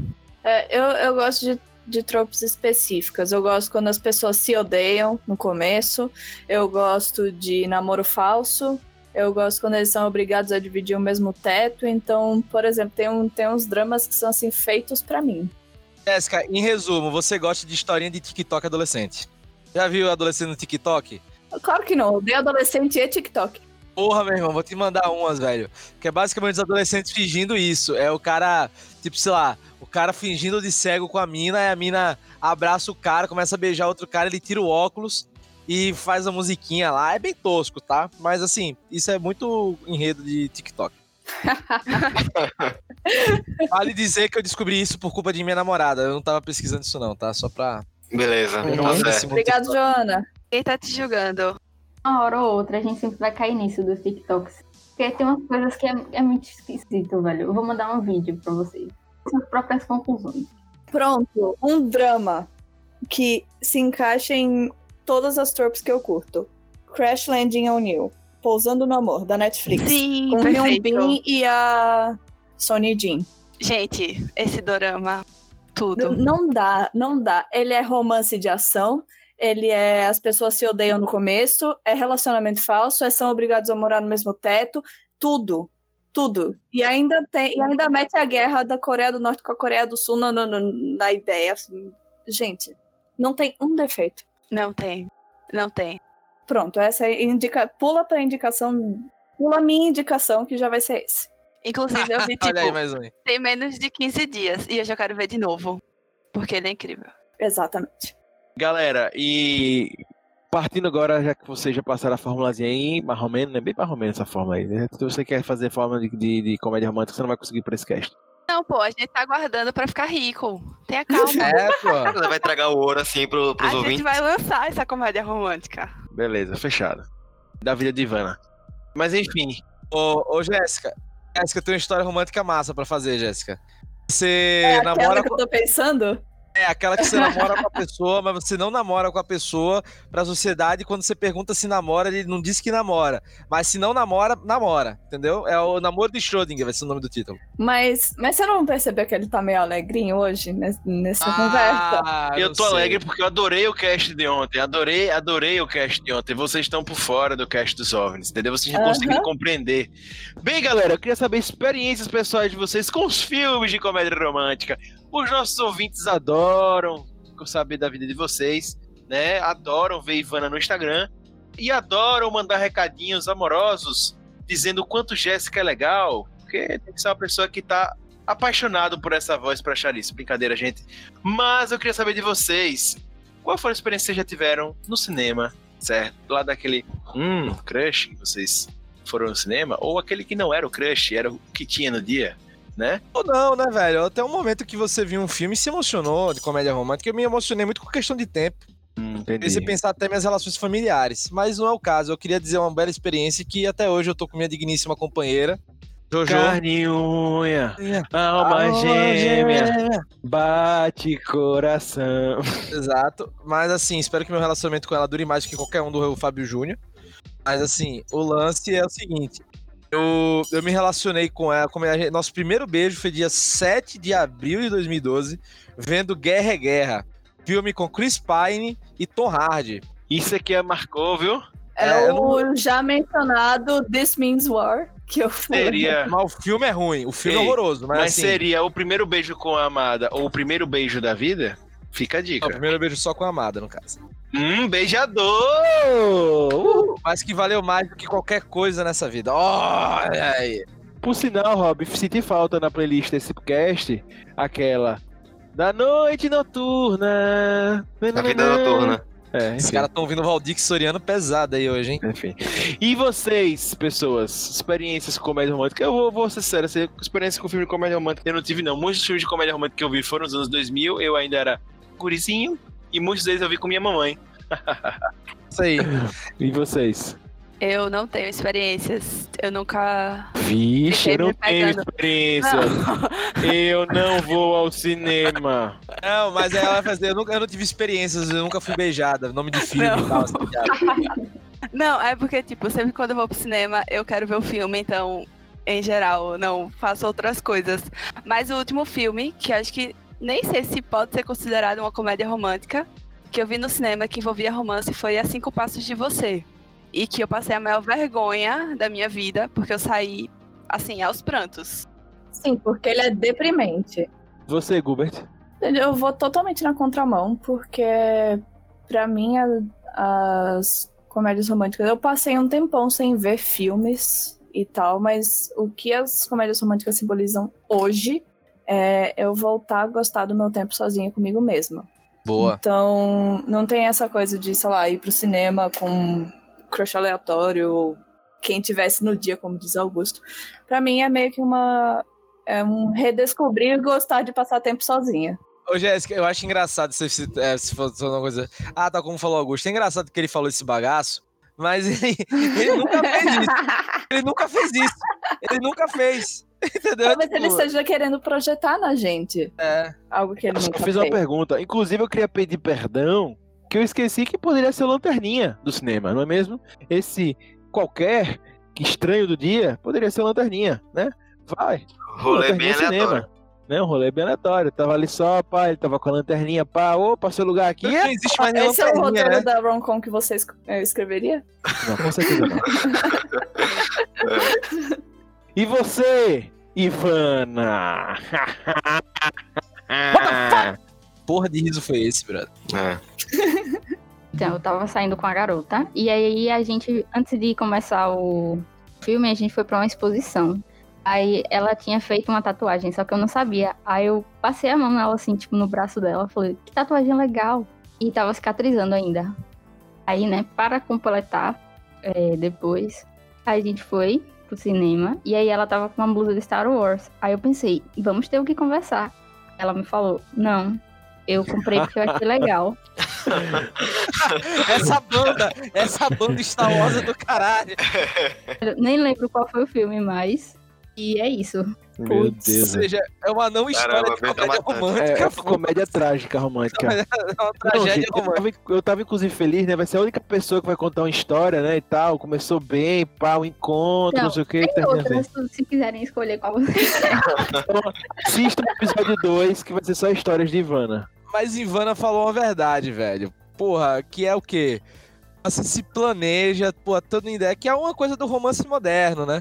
Você marca um encontro com uma pessoa, porque você vê uma merda, a pessoa é lascada, a vibe não bate, e aí você, porra, você vai tocar na pessoa, você acaba machucando porque ela tá com a porra de uma cicatriz de tatuagem ainda. É, Pô, inclusive, eu pensei que a verdade que ela ia falar é so- que você ia comentar que ela falou é quantas pessoas usam camisa de Star Wars sem saber o que é. Mas tudo bem. Rapaz, é que nem a galera usa a camisa do Ramones pensando que é uma marca. É Ou daquela banda, ou Aquela daquela marca banda, de uísque, né? é, ou aquela banda Jack Jack Daniels, aquela banda Jack Você Daniels. acabou de me lembrar uma coisa. Gente, eu tenho uma crítica que ia fazer da FIT.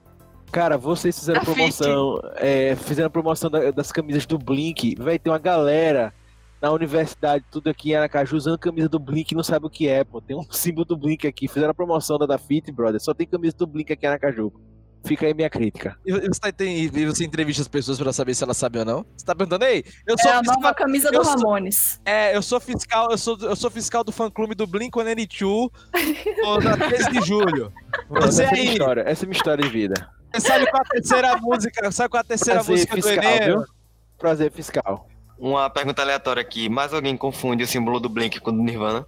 Porra, total, muito parecido. Não, mas não assim, parecido, mas confunde não. É, porque uma é uma banda boa, a outra é um pop rock de três acordes. Mas vai lá. Ai, passa. daí, O que, é que você tem arrombado. contra a banda pop rock e três acordes? Aí ele saiu em defesa do Green Day, vocês O que é que perceberam? você tem contra o Nirvana, Roberto? Eu não tenho nada contra o Nirvana, até porque o Nirvana, a Nirvana consegue fazer música melhor com dois acordes do que certas bandas com três. Mas assim, voltando. Beleza, pô. Ninguém nem citou Green Day e Lucas já ficou doído.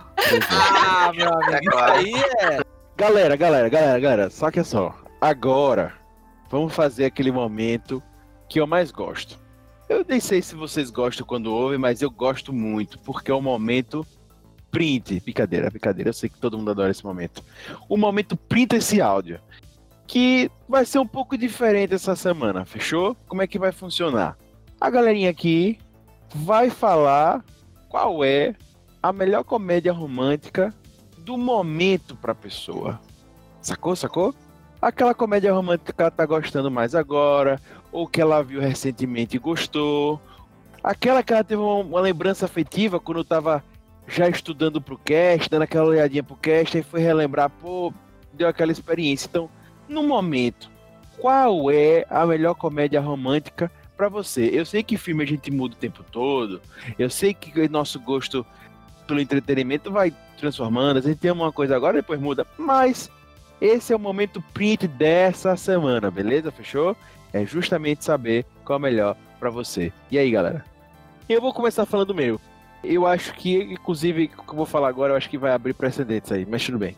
É, eu acho que o melhor do momento, eu já, disse- já falei de outros filmes que eu gostei aqui de comédia romântica e tal, enfim, tem filmes clássicos aí que pra mim são incríveis.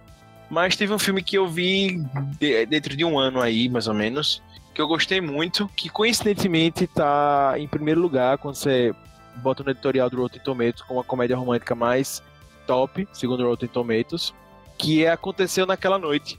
Né? Eu gostei muito desse filme, é uma comédia romântica de 1934, preto e branco. Mas eu gostei muito desse filme, é, eu achei bem legal. E vou dizer assim, é a comédia, minha comédia romântica favorita do momento, né? Então, é isso. E pra você, querido hater? Eu vou indicar pra ver agora. Eu não sou muito chegada musical, mas eu vou indicar Mamma Mia. Que é muito, é muito bom. Eu não gosto muito de musical, mas esse é muito bom. É muito bom. Enfim, fica aí a indicação. Acho que um filme que eu não enjoo é. Calma, eu não sei se eu devo indicar ele. Mas The Perfect Man, com a Hilary Duff. É, acho que em português é. Lizzie Maguire. Não, não é.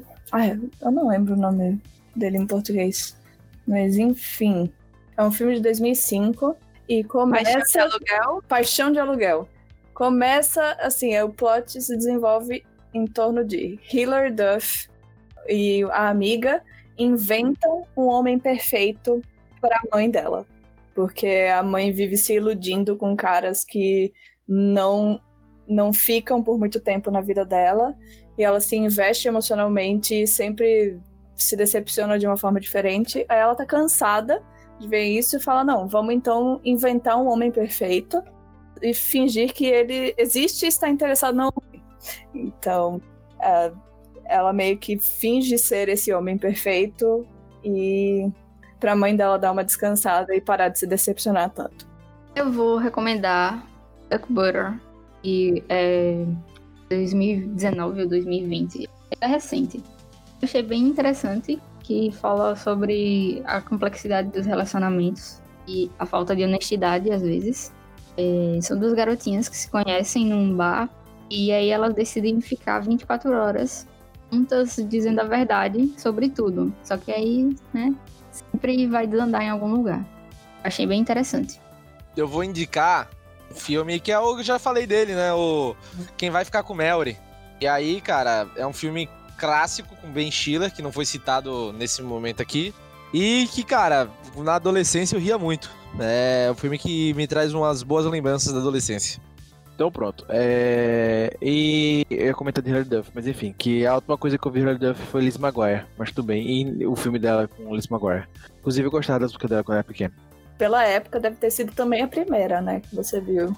Hum, É, provavelmente. Bem, bem, tem muito, muito tempo. Hilary Duff tem aquele filme da Cinderela dela, como é que é o nome? A Uma nova Cinderela. A nova Cinderela, é. Gente, só pra que eu comentei aqui do Rotten Tomatoes, mas se vocês forem ver lá, um dado muito relevante, a gente não vai entrar mais nisso também, mas que vocês pegarem do, do Rotten Tomatoes, comédia romântica, não tem muitas novas. Se você pegar as 10, tem muitos filmes antigos, 1934, 1940, 53, mas um recente, o número 2 da lista, é The Big Stick, né, que é o em português acho que é Doentes de Amor, que é um filme de 2017, que fez bastante sucesso, que é uma comédia romântica, né? E o outro, Crazy Rich Asians, Podres de Rico. Asiático, Podres de Ricos. É, exatamente, exatamente. São dois filmes que tem aí, o outro é de Artística, 2011, o resto tudo filme muito antigo. Então, mesmo as comédias românticas que a gente falou aqui, que a gente considera mais pro Rotten Tomatoes, enfim, são filmes mais antigos, né? Então tem uma, uma era de ouro, inclusive, da comédia romântica lá atrás também. Mas aí entra o saudosismo, né? A gente pode fazer um cast inteiro só sobre isso, porque a galera é saudosista. Demais. Especialmente quem se diz cinéfilo. Ai, não, porque hoje não se tem comédias românticas que prestem. Bom era na época da Audrey Hepburn. Bom era antes da Audrey Hepburn. Bom era, sei lá, aquela época que os filmes eram até em preto e branco. Ali sim que era bom. O artista mesmo surgiu disso aí. É, mas então, nesse caso, essa lista aqui tem três filmes de 2010 pra cá, né? Então, por exemplo, tem The Big Stick, tem Crazy Rich Asians e tem o The Artist. É, então, tem uma, é uma lista mais assim, até acho que mais mesclada. Tem um filme antigo e tal, mas tem umas coisas mais mescladas. É, Crazy Rich Asians uniu todas as tribos, como foi o Norvana. É excelente. Merece mesmo, tá aí. Então, a minha indicação vai ser Alex Strangelove. É um filme da Netflix. Poucas pessoas, assim, acho que viram. Ele não é tão falado, mas é muito bom. Recente. Com, enfim, um romance. O menino, ele tem uma namorada, mas ele começa a perceber que o namoro não tá indo tão bem assim. E aí, nesse momento, ele conhece o melhor amigo. E começa aí uma paixão por esse melhor amigo. Vale a pena. Galera, chegamos finalmente no momento em que a maioria das pessoas espera nesse cast, beleza? Que é o momento das indicações. Obviamente, nem sempre nós fazemos isso, mas obviamente, pelo ser um tema tão gostosinho, por ser um tema tão legalzinho que as pessoas gostam tanto, que é comédia romântica, justamente as indicações essa semana que a gente aqui pediu pra galera pensar foi com o tema, beleza? Augusto, e o que difere isso do momento print? Tudo, cara, tudo. Indicação é indicação. Indicação falando, cara, vai ver isso aqui. Isso aqui é massa. Isso aqui é o que eu tô vendo no momento que eu quero te indicar pra ver. O momento print que nós tivemos é justamente o que a pessoa acha que é o melhor, o filé mignon pra ela das comédias românticas. Indicação não, pode ser uma coisa que a pessoa tá vendo agora, que ela tá achando bacana, mas não é o melhor. Entendeu? Então o momento print é aquele negócio para você printar e julgar, passar na cara da pessoa, dizer, olha, isso aí que você considera o melhor é uma merda. Ou é muito bom. Beleza? Aí você manda e-mail lá no contato arroba puxadinhogeek.com e você fala pra gente o que, que você achou. Beleza? Então, vamos seguir para as indicações.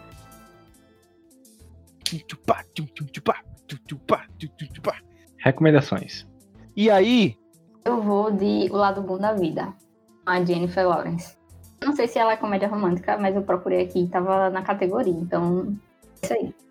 querido Rob Teles, Porra, questão de tempo, velho. É uma comédia, além de comédia romântica, é uma semi-ficção científica com viagem no tempo. É lindo, cara. Você vai aprender sobre amor, sobre família. É genial esse filme. Se vocês não saírem desse podcast aqui e forem assistir a questão do tempo, porra, meu irmão. Eu quero ver esse filme, só porque Pois é. Roberto, Roberto Foram falou. dois filmes Mas que o é Rob Teles muito falou bom. demais. Foi questão de tempo e Muito clique. bom, é muito lindo. Agradeço Assista o até a companheira. Foi, foi a companheira que me indicou. Beijo, meu amor. Ele é muito bom esse filme, vale a pena. Vamos mais, vamos mais. Quem mais? Tem que ser filme ou pode ser série? Sério? Pode ser sério. Beleza. Então, minha série vai ser Uma Noite de Primavera, com o ator que eu escolhi. é, que é muito Desculpa, boa. gente. Jéssica tá se doendo. Jéssica tá se doendo que ia falar a mesma Não, coisa. eu não ia falar essa, mas eu já vi essa série algumas vezes já, porque eu não canso dele. Eu gostei muito dessa série. Acho que, enfim, vale a pena. Sim. Eu vou, como já tinha falado antes, vou indicar Crash Landing on You, Pousando no Amor, da Netflix. Também um K-drama de comédia de 16 episódios. E é isso. Lucas Eita. Minha indicação dessa semana vai ser Coração de 17 Billy outra Joe. vez. Coração Não. de Billy Joe é o documentário da adolescência do Billy Joe. Né, Inclusive, com- inclusive, fazendo adendo aqui, tem um filme de Billy Joe muito legalzinho de ver, viu? Véi. É, Ordinary é uma World. banda muito autossuficiente, pô. Eles têm tudo. Comédia romântica. Eu tenho acesso aqui à câmera da casa do Billy Joe que eu instalei. É, se quiserem, eu tenho vocês diários também ele dormindo. não, também não chega nesse ponto, não. Se tivesse um pay-per-view, eu acho que na casa Enfim, dele, não, Lucas assinaria. Daria. Percebe-se que Lucas é mais fã de Green Day do que eu de Taylor Swift, quando eu não indiquei os filmes de Taylor Swift nessa lista, mas ele vai indicar o filme do Green Day. Mas primeiro eu vou indicar o filme 17 outra vez, com Zac Ó. Efron e Matthew Perry. E com participação especial do Billy Joe ou não? Não, não. É muito massa esse filme, eu já vi umas 3, 4 vezes já esse 17 outra vez, é bem legal. Um cara que tá lá pelos seus 40 anos, não tá feliz com casamento, não tá feliz com emprego. Ele, ele acha que o que tava bom era quando ele era jovem. E aí ele volta a ter 17 anos e ele descobre que ele tinha tudo o que precisava e é isso aí, muito bom o filme. Gente, eu acho que tem Green Day na trilha sonora desse filme. É, com certeza. Não, Ou tem ele projetou como, Green- como o Billy Joe se sente hoje, né? Que ele precisaria voltar aos 17 anos, então enfim. Mas, Cara, é- é- é- essa sinopse me retrata bem, porque eu acho que o que a melhor época da minha vida foi quando eu tive 17 anos. Doideira, né? Tipo, é, é- é- é um bom gancho essa, essa sinopse, é um belo gancho, um belo gancho. Vocês acham? Você acha mesmo? Eu acho, cara, eu acho, eu, acho, eu, eu, eu, eu me projeto nessa sinopse, porque eu acho assim, que pode ser que, por exemplo, eu voltando, eu hoje idealizo meus 17 anos com algo top, até porque eu não tinha muito o que fazer nem pagar boleto. Imagino, porra, voltando aos 17 anos, será que era tão bom assim? Ou era só uma fase que eu tava projetando e que a memória me, me, me escapou? Mas justamente, quando ele volta a ter 17 anos, ele descobre que a vida dele com 40 tava perfeita. Então, eu, gostava da minha época da triste. escola, mas não, não penso assim, não. Hoje eu moro sozinha, tenho um emprego que paga minhas contas e meus livros, e acho que isso, sim, tempo de escola não paga. Então. É, eu tava vendo um. Não lembro, enfim, um cara falando que a gente sempre tem memórias positivas, entendeu? Tipo, a gente sempre quando vai lembrar de qualquer coisa, é sempre só o lado positivo em geral. Então talvez esse saudosismo seja porque você não lembre das, das coisas que você não gostava. Isso eu tô falando de 17 anos, tá? Porra, 13 anos foi uma merda. Meus 13 anos foram falando merda. 2019 falando merda. Isso eu posso dizer. Minha indicação semanal vai de um filme que não é tão bem falado, mas que foi comentado aqui, mas que, querendo ou não, me marcou. É um filme que eu sempre reouço a trilha sonora, enfim, já vi outras vezes. É um filme bem leve, que é The Holiday, O Amor Não Tira Férias, né, com Jude Law. Eu gosto muito desse filme, super recomendo. Bem leve, como eu disse, bem Jack tranquilão e Black nesse filme, né? E Jack Black, exatamente. Nossa, eu vi esse filme no cinema com minha mãe. E eu vi esse filme no cinema com minha mãe também. E gostei muito e tal, enfim. Eu vi esse filme em casa com a minha mãe. Bem, galera, quero agradecer a vocês por estarem ouvindo o Puxadinho. Esse foi o momento de indicações para vocês. É, lembra vocês sempre que o Puxadinho quer chega para vocês através do puxadinhogeek.com.br. O Puxadinho Geek tem outros podcasts muito legais sobre literatura e também sobre que é o Puxando da Estante e também sobre esportes com a galera do PG Quarta também saindo semanalmente e o Puxando da Estante saindo mensalmente, beleza? Muitos desses filmes aqui que a gente falou para vocês tem textos no Puxadinho Geek. É, alguns não, mas muitos têm, então entra lá, procura, vai se informar mais sobre que você vai encontrar coisas relevantes. E é isso, beleza? Galera, nos vemos próxima semana. Puxa daqui, puxa de lá, o puxadinho também é seu. Um abraço e até mais. Valeu.